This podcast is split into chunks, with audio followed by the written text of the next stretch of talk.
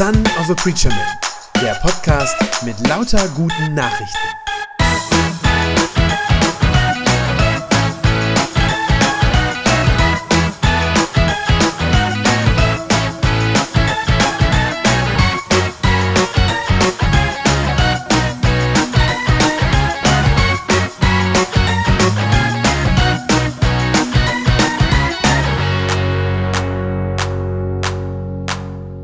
Möchte eine kurze Testfrage vorwegstellen. Woran haben Sie, woran habt ihr gerade spontan gedacht, als ihr diesen Text gehört habt?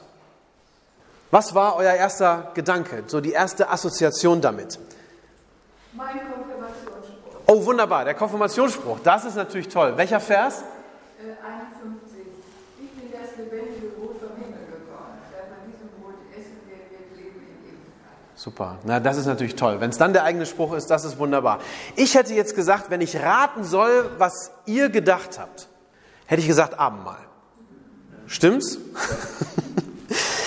ist ja auch klar. Vers 54 klingt ja auch sehr danach. Wer mein Fleisch isst und mein Blut trinkt, der hat das ewige Leben. Das klingt für jeden erfahrenen Christen, für jeden, der ein langjähriger Kirchgänger ist, klingt das sofort nach Abendmahl. Da klingeln sozusagen alle Glocken bei uns und wir haben diese Verknüpfung, diese Assoziation. Leider, muss ich gleich vorweg sagen, spielt uns unsere kirchliche Gewöhnung an dieser Stelle einen Streich.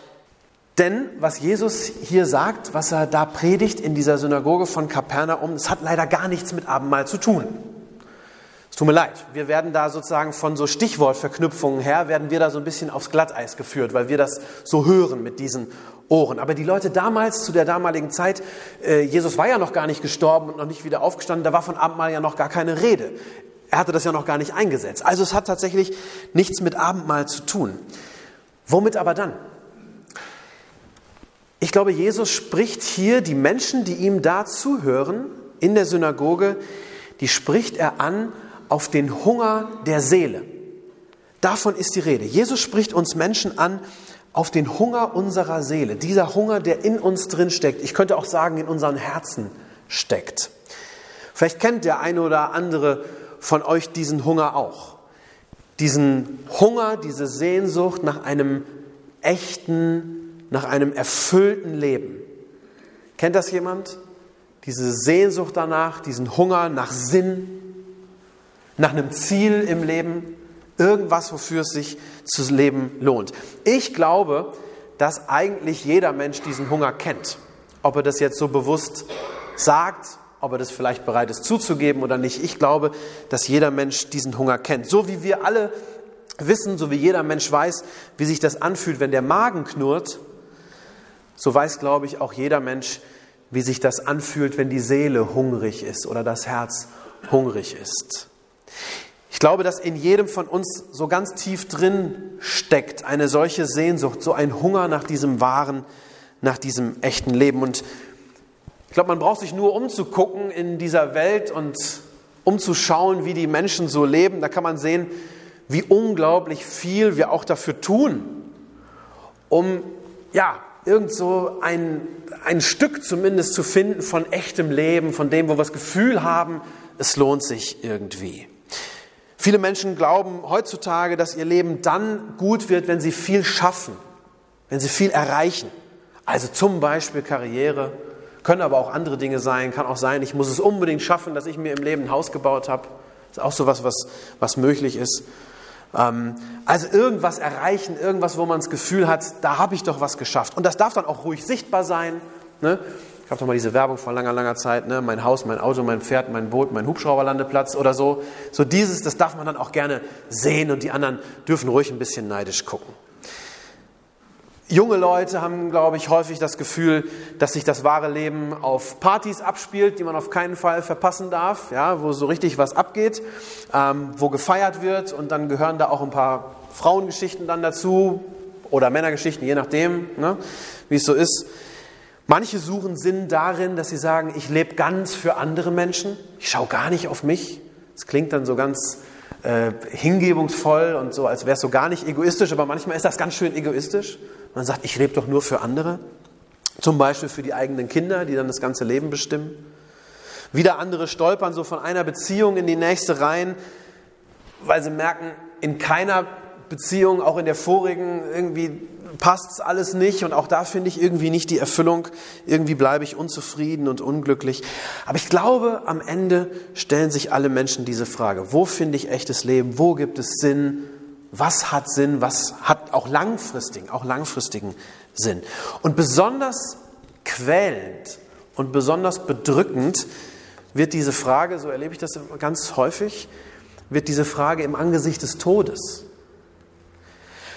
Also da, wo man irgendwie dem Tod begegnet, sei es, weil es in der eigenen Familie vielleicht jemand verstorben ist oder in der Nachbarschaft, aber jedenfalls da, wo mir in irgendeiner Form der Tod begegnet, wo ich mich mit dem auseinandersetzen muss, da kommt diese Frage dann oft nochmal mit ganzer Macht zurück und äh, wird nochmal besonders drängt. Wenn man sich klar macht, dass man nur eine begrenzte Zeit auf der Erde hat, dann stellt sich diese Sinnfrage nochmal ganz neu. Darum ist auch, und das findet sich auch an mehreren Stellen in der Bibel, diese Aussage, darum ist der Tod schon jetzt, auch dann, wenn wir noch mitten im Leben stehen, auch dann, wenn wir uns vielleicht noch quicklebendig und vielleicht auch noch kräftig fühlen, auch dann ist der Tod schon unser größter Feind. Auch dann, wenn wir das noch gar nicht so richtig am eigenen Leib merken, auch dann ist der Tod schon unser größter Feind. Also nicht erst am Ende, nicht dann, wenn es wirklich irgendwann mal so weit ist, dass wir diese Welt verlassen müssen, sondern schon hier und jetzt vermiest uns sozusagen der Tod alles, was wir hier in diesem Leben erreichen. Warum? Weil wir ja schon wissen, dass nichts davon bleibt. Dass nichts übrig bleibt von dem, was wir uns hier so mühsam aufbauen, wo wir so viel Kraft und Zeit und Energie und Geld reinstecken. Wir wissen, wenn wir, wenn wir mal ehrlich sind, wenn wir in einer ruhigen Minute zu uns kommen und sozusagen vor uns selber ehrlich werden und darüber nachdenken, dann wissen wir, das bleibt alles nicht. Alles ist vergänglich. Alles ist vergänglich. Egal wie viel wir schaffen, leisten, egal wie viele Häuser wir bauen, egal wie viele Stufen auf der Karriereleiter wir noch hochklettern, irgendwann wird das alles zu Ende sein. Und wer fragt dann, wenn wir gestorben sind, danach noch, nach diesen Dingen, die wir dann uns da so aufgebaut haben? Keiner mehr. Keiner mehr. Wenn du irgendwann nicht mehr lebst, sei ganz getrost, die Welt wird sich weiterdrehen. Und die anderen, die dann nach dir kommen, die werden irgendwann, die werden auch versuchen, so ihren Sinn und ihren Platz irgendwie zu finden, irgendeinen so Strohhalm von echtem Leben zu ergreifen. Die werden so weitermachen. Das ist kein besonders schöner Gedanke. Das ist kein besonders schöner Gedanke und deshalb verdrängen wir den normalerweise auch. Es wird auch nicht gehen, man kann da nicht von morgens bis abends dran denken, dann wird man depressiv. Also insofern ist das auch okay, dass man das nicht sozusagen permanent vor Augen hat. Ähm, aber ich glaube, wir wollen das in der Regel auch nicht so richtig wahrhaben. Wir verdrängen diesen Gedanken gerne. Aber dieser Hunger nach Leben und diese Sehnsucht danach, dass doch irgendwas, dass es doch irgendwas geben muss, was bleibt, dieser Hunger, der steckt ganz tief in uns und der geht auch nicht weg. Und genau das weiß Jesus. Genau das weiß er. Und ich glaube, es schmerzt ihn, das bei uns zu sehen. Ich glaube, es tut ihm weh, wenn er sieht, wie ausgehungert wir sind, wie wir suchen und wie wir nach Strohhalmen greifen. Ich glaube, das tut ihm leid, das tut ihm von Herzen leid. Er sieht, wie verzweifelt wir sind, wie verzweifelt viele, viele, viele Menschen sind in diesem Leben. Und ich glaube, er hat dafür ein ganz, ganz großes Mitleid. Ich glaube, das ist sein, seine erst, sein erstes Empfinden, wenn er das anschaut. Und weil er uns aus dieser Not gerne heraushelfen will, deshalb fängt er hier diese Rede an, als er da in der Synagoge von Kapernaum steht und sagt den Menschen, wo es echtes Leben zu finden gibt. Er will ihnen sozusagen den Weg zeigen. Er will ihnen sagen, wo es wirklich was zu finden gibt, was wirklich was bringt für sie. Deshalb sagt er, Vers 48, ich, ich bin das Brot des Lebens. Und Vers 51, ich bin das lebendige Brot, das vom Himmel herabgekommen ist. Und wenn jemand von diesem Brot isst, dann wird er ewig leben. Mit anderen Worten, Jesus sagt diesen Menschen, ich kann euch das geben, was ihr so dringend, händeringend sucht nämlich Ewigkeit. Ich kann euch Ewigkeit geben. Das ist letztlich das, was ihr sucht, sagt er. Ihr sucht nach Ewigkeit, ihr sucht nach dem, was hält, was bleibt, was festen Bestand hat, was nicht vergänglich ist. Ihr sucht nach nach Leben, das ein Ziel hat und das nicht wieder am Ende im Nichts verschwindet, in der Bedeutungslosigkeit. Das sucht ihr. Ihr sucht nach Ewigkeit. Und das kann nur ich euch geben. Das kann nur ich euch bieten. Und dann geht er ein bisschen weiter, deswegen habe ich diese Verse noch dazu genommen und macht dann sehr deutlich, äh, mit sehr klaren Worten deutlich, dass es nichts anderes gibt, was diesen Hunger stillen kann. Also außerhalb von ihm, dass es niemand anderen gibt und nichts anderes gibt, was das für uns tun kann, was diesen Hunger stillen kann. Vers 58 sagt er, bei diesem Brot, also sprich bei dem, was ich euch gebe, bei diesem Brot ist es nicht so wie bei dem, was eure Vorfahren gegessen haben. Sie sind gestorben. Aber wer dieses Brot isst, also das, was ich ihm gebe, der wird ewig leben. Mit anderen Worten, um das mal in unsere Zeit hier zu übersetzen, alles andere, all das, wo ihr sonst nach Leben sucht, alles das ist sozusagen billiges, pappiges Toastbrot. Das ernährt euch nicht. Das hält euch nicht am Leben. Das sind Burgerbrötchen von McDonald's, wenn die schon mal jemand gegessen hat. Die sind, die sind so, ne? Das bringt nichts. Also Pappbrot, das sozusagen für den Augenblick den Magen stopft und wo man für einen Moment sich nicht mehr hungrig fühlt. Aber es macht nicht wirklich satt am Ende. Also alles andere, all die Dinge, die ihr so, wo ihr so rödelt und rotiert und wo ihr versucht, euch ein Fundament zu bauen in dieser Welt, alles das ist ein billiger Ersatz weil nichts davon über dieses Leben hinaus bleibt, weil das alles keinen Ewigkeitswert hat. Es hat keinen Ewigkeitswert. Nur bei mir, sagt Jesus, bei mir werdet ihr satt, bei mir findet ihr das, was ihr sucht. Echtes Leben, ewiges Leben. Bei mir werdet ihr, sagt er, zufrieden in einem ganz wörtlichen Sinne. Die deutsche Sprache ist ja toll. Das Wort zufrieden, da steckt drin, man kommt zum Frieden. Also ihr findet inneren Frieden. Das ist letztlich das, was dahinter steckt. Und den könnt ihr nirgendwo sonst finden. Warum? Warum kann er das so sagen? Warum nur er und nichts anderes? Weil, sagt er, weil ich den Tod überwunden habe. Erinnert euch, euren größten Feind. Das, was euer Leben sinnlos macht, nämlich dass ihr sterben müsst, das habe ich überwunden. Der Tod ist ja das, was unser Leben wirklich am Ende sozusagen in der Substanz bedroht, wo man am Ende fragen kann, ja, wenn ich doch sowieso sterben muss, was, was, was soll es denn dann? Was bringt es denn dann alles? Aber weil Jesus lebt, haben wir eben dieses feste Versprechen, das er uns gegeben hat, dass jeder, der ihm vertraut, auch leben wird. Dass es eben nicht zu Ende geht. Dass der Tod eben nicht das letzte Wort hat über unser Leben. Weil Jesus den Tod schon besiegt hat. Und er hat es tatsächlich schon getan, er hat das schon hinter sich, weil er das schon erledigt hat für uns. Deshalb haben wir ein Ziel, deshalb haben wir eine Zukunft, deshalb haben wir Hoffnung. Egal wann unser Leben hier auf der Erde mal zu Ende sein wird, aber wir haben Zukunft, wir haben Hoffnung. Darum, sagt Jesus, ist dieses Leben, das ich euch geben kann, darum ist das das echte.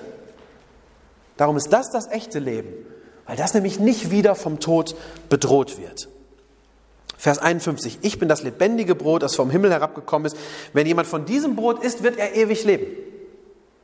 Das ist das Versprechen, das ist die Zusage. Das Leben, das Jesus gibt, ist deshalb sinnvolles Leben, weil es nicht wieder zerstört werden wird durch den Tod, weil es nicht wieder in der Versenkung verschwindet, in der Bedeutungslosigkeit verschwindet, weil es nicht von Vernichtung bedroht ist.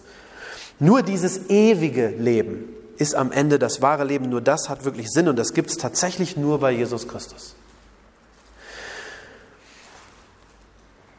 Und dann macht Jesus deutlich, dass dieses ewige Leben zwar das eigentliche ist und das, was wir eigentlich suchen, ja, aber er macht eben auch deutlich, dass dieses ewige Leben, dass das nicht billig war und dass das auch nicht billig zu haben ist.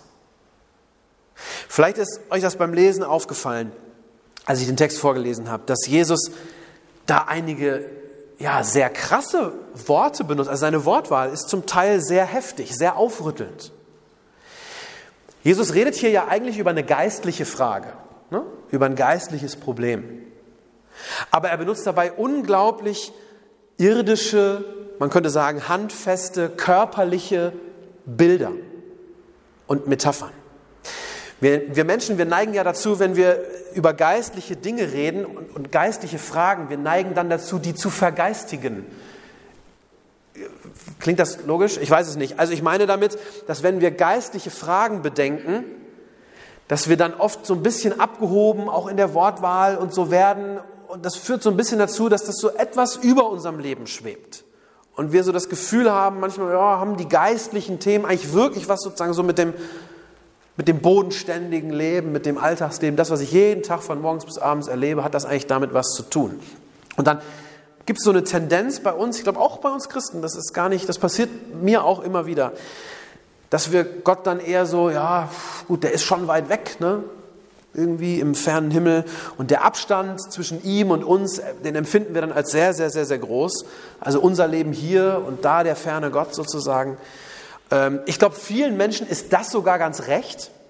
So dieses Gefühl, ähm, für manche ist es, glaube ich, sogar ganz angenehm, dass sie denken, oh, soll er mal lieber ein bisschen auf Abstand bleiben und mir nicht so nahe kommen. Ich glaube übrigens, in Klammern gesagt, ich glaube, dass das der Grund ist, warum diese fernöstlichen Religionen bei uns so populär sind. Äh, zum Beispiel äh, der Buddhismus, ja, weil das da nämlich ganz stark getrennt ist. Irdisches Leben und dann sozusagen so das geistliche Leben, so die Erlösung, die, ist sozusagen völlig woanders. Also die passiert ganz weit weg äh, von, von diesem irdischen Leben. Im Buddhismus ist es ja das höchste Ziel, das höchste Ziel, dass man sich innerlich völlig frei macht von dieser Welt. Also sich sozusagen davon löst. Weg von, dieser Welt ist sozusagen so ein bisschen schmuddelig und so ein bisschen unangenehm und, und das ist alles nicht gut. Und das Ziel von buddhistischer äh, Meditation ist, dass, dass der Mensch ganz leer werden soll, so möglichst frei losgelöst von den dreckigen Dingen dieser Welt sozusagen. Ähm, und am Ende das Ziel ist so das große Nirvana, also das Nichts, ja, das Nichts, ähm, wo man dann auch nichts mehr fühlt. Nichts Schlechtes mehr, aber auch nichts Gutes mehr. Also gar nichts, völlige Leere sozusagen. Also völlig vergeistigt und jedenfalls nicht so staubig, laut und dreckig, so wie hier das irdische Leben ist. Und wie anders ist da Jesus? Wie anders ist da Jesus? Er tut genau das Gegenteil. Jesus will uns nicht aus dieser Welt irgendwie rauslösen, damit wir dann in, ja, ich, ich sage das mal ein bisschen karikieren, damit wir dann in so einer entrückten Seligkeit irgendwo auf einer Wolke sitzen und da Harfe spielen, wie das so in manchen äh, schlechten Cartoons und Comics irgendwie so, so, so parodierend dargestellt wird. Nee, sondern Jesus macht genau das Gegenteil. Jesus taucht ein in unsere Welt, in diese schmutzige und dreckige und laute und kaputte Welt hinein. Er kommt vom Himmel herab, um sich bei uns auf dieser Welt Hände und Füße zuerst schmutzig und dann sogar blutig zu machen. Er kommt aus der himmlischen Freude, aus diesem Thronsaal, wo er mit Recht vorher war, kommt er hinein in die, irdischen, in die irdische Wirklichkeit und letztlich in die irdischen Qualen hinein. Das ist kein vergeistigter Realitätsverlust, der irgendwie ein bisschen abgehoben wäre und so über dem Leben dahin schwebt oder so, sondern das ist, was Jesus macht, ist wirklich radikales Eintauchen in unsere brutale und oft blutige Wirklichkeit hinein. Wir leben ja in einer eigentlich sehr harten und grausamen Welt, wenn man mal ehrlich ist. Und genau in diese Welt kommt Jesus hinein und durchleidet das alles, all diese Härte, all unsere Grausamkeiten, unsere Brutalität, bis dahin, dass er sich schließlich an dieses Kreuz nageln lässt. Darüber kann man nicht mit süßlich klingenden Worten irgendwie reden. Das geht nicht. Das geht nicht. Das kann man nicht mit irgendwelchen entrückten sphärischen Klängen untermalen oder so. Und darum klingt das auch so anders, was Jesus hier sagt, wenn er seinen schockierten Zuhörern von seinem Fleisch und seinem Blut äh, erzählt und davon spricht, dann sind die richtig schockiert. Das ist eklig, was er da sagt. Die Wortwahl, die er benutzt, ist eklig. Und sie ist, seine Wortwahl ist letztlich nur, einfach nur genauso eklig, wie unsere Welt eklig ist. Vers 54, wenn ihr das Fleisch des Menschensohnes nicht esst und sein Blut nicht trinkt, dann habt ihr das Leben nicht in euch. Wie gesagt, wir Christen, wir denken dann an Abendmahl und denken, ach so, ja, das ist irgendwas vergeistigtes Abendmahl, meint er da. Nee, das ist weil die Welt so ist. Deswegen benutzt er diese, diese Worte. Das ist schwer verdaulich, was Jesus da sagt, um mal im Bild zu bleiben. Das ist schwer verdaulich. Noch ein bisschen ekliger wird es, wenn man weiß, dass die wörtliche Übersetzung aus dem Griechischen, aus dem griechischen Text, dass da wörtlich eigentlich nicht Essen steht, sondern Kauen. Also, ihr müsst mein Fleisch zerkauen, sagt Jesus da wörtlich. Ja, kein Wunder, dass die Zuhörer in der Synagoge verstört sind und dass die sagen, äh, was ist das? Da muss man erstmal schlucken, wenn man sowas hört.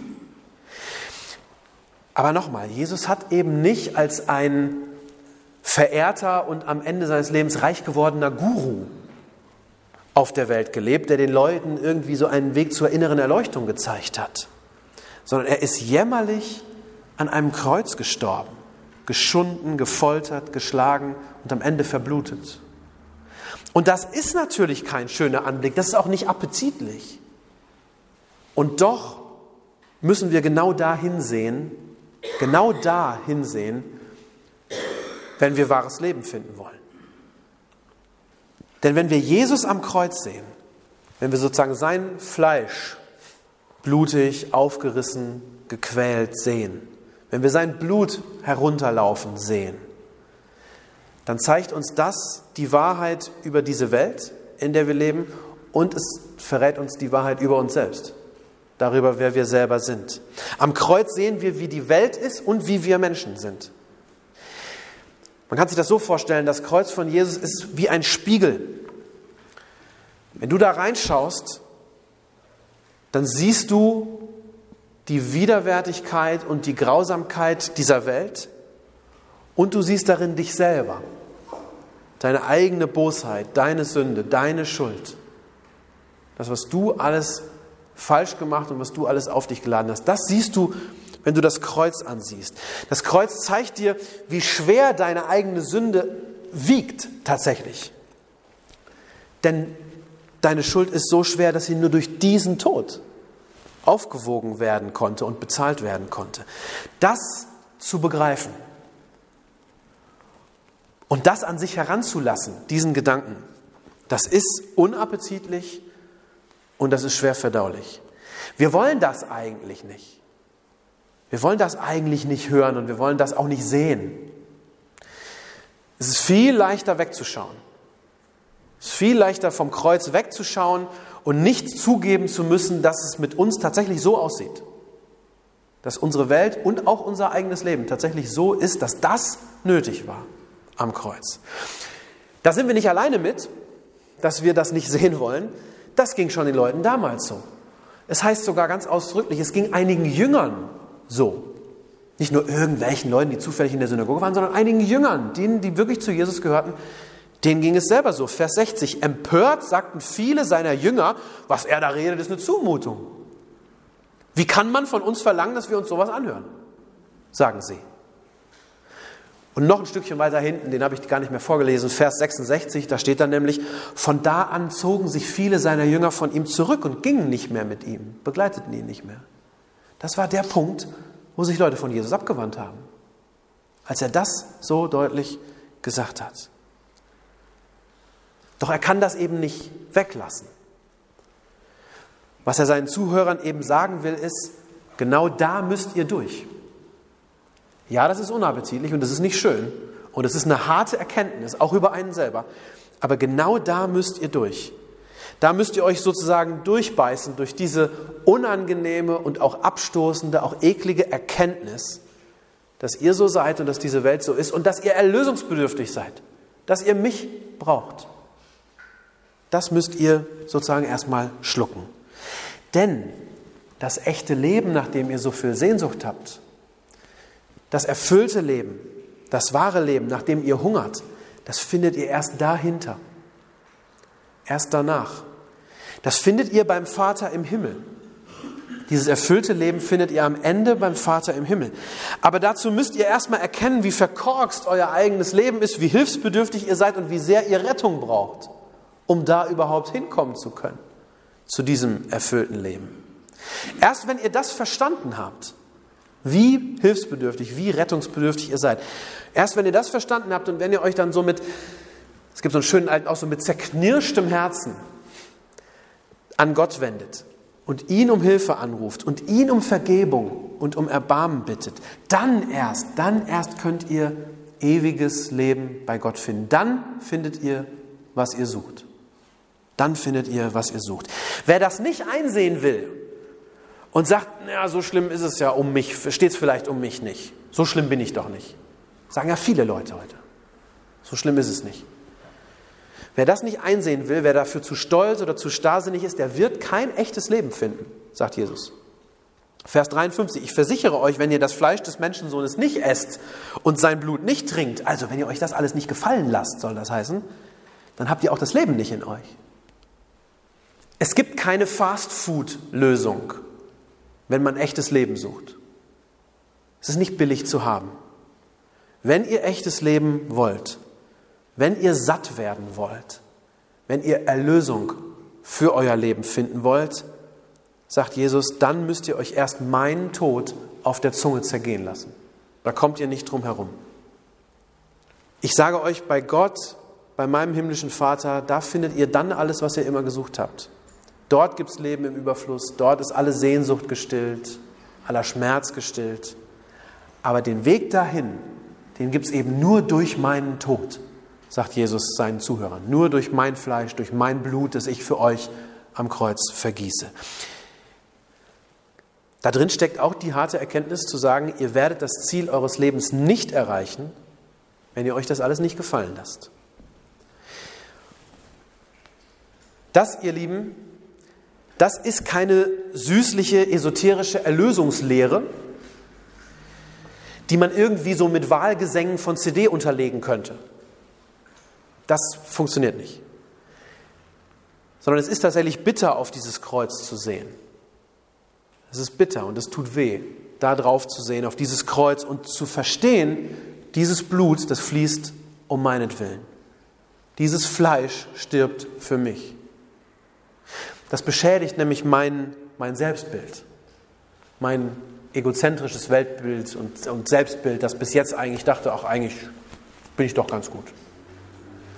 Und das wird, das wird in Frage gestellt, na, mehr als nur in Frage gestellt. Das wird beschädigt, das wird geradezu zerstört, dieses Selbstbild, wenn ich kapiere, ich brauche den Tod von Jesus, weil mein Leben anders nicht zu retten ist und anders keinen Sinn ergibt. Das ist bitter, aber Wahrscheinlich ist das am Ende wie mit aller Medizin.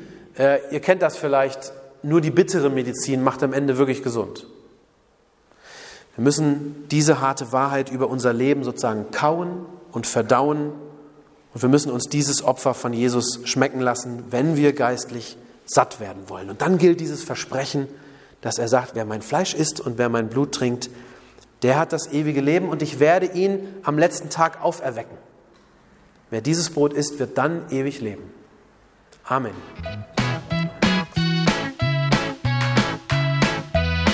Das war eine gute Nachricht vom Son of a Preacher Man. Wenn sie deinen Glauben gestärkt hat, dann abonnier doch einfach meinen Podcast bei iTunes oder podcast.de und gib mir ein Like auf Facebook. Ich hoffe, du hörst mal wieder rein. Gott segne dich und bis bald.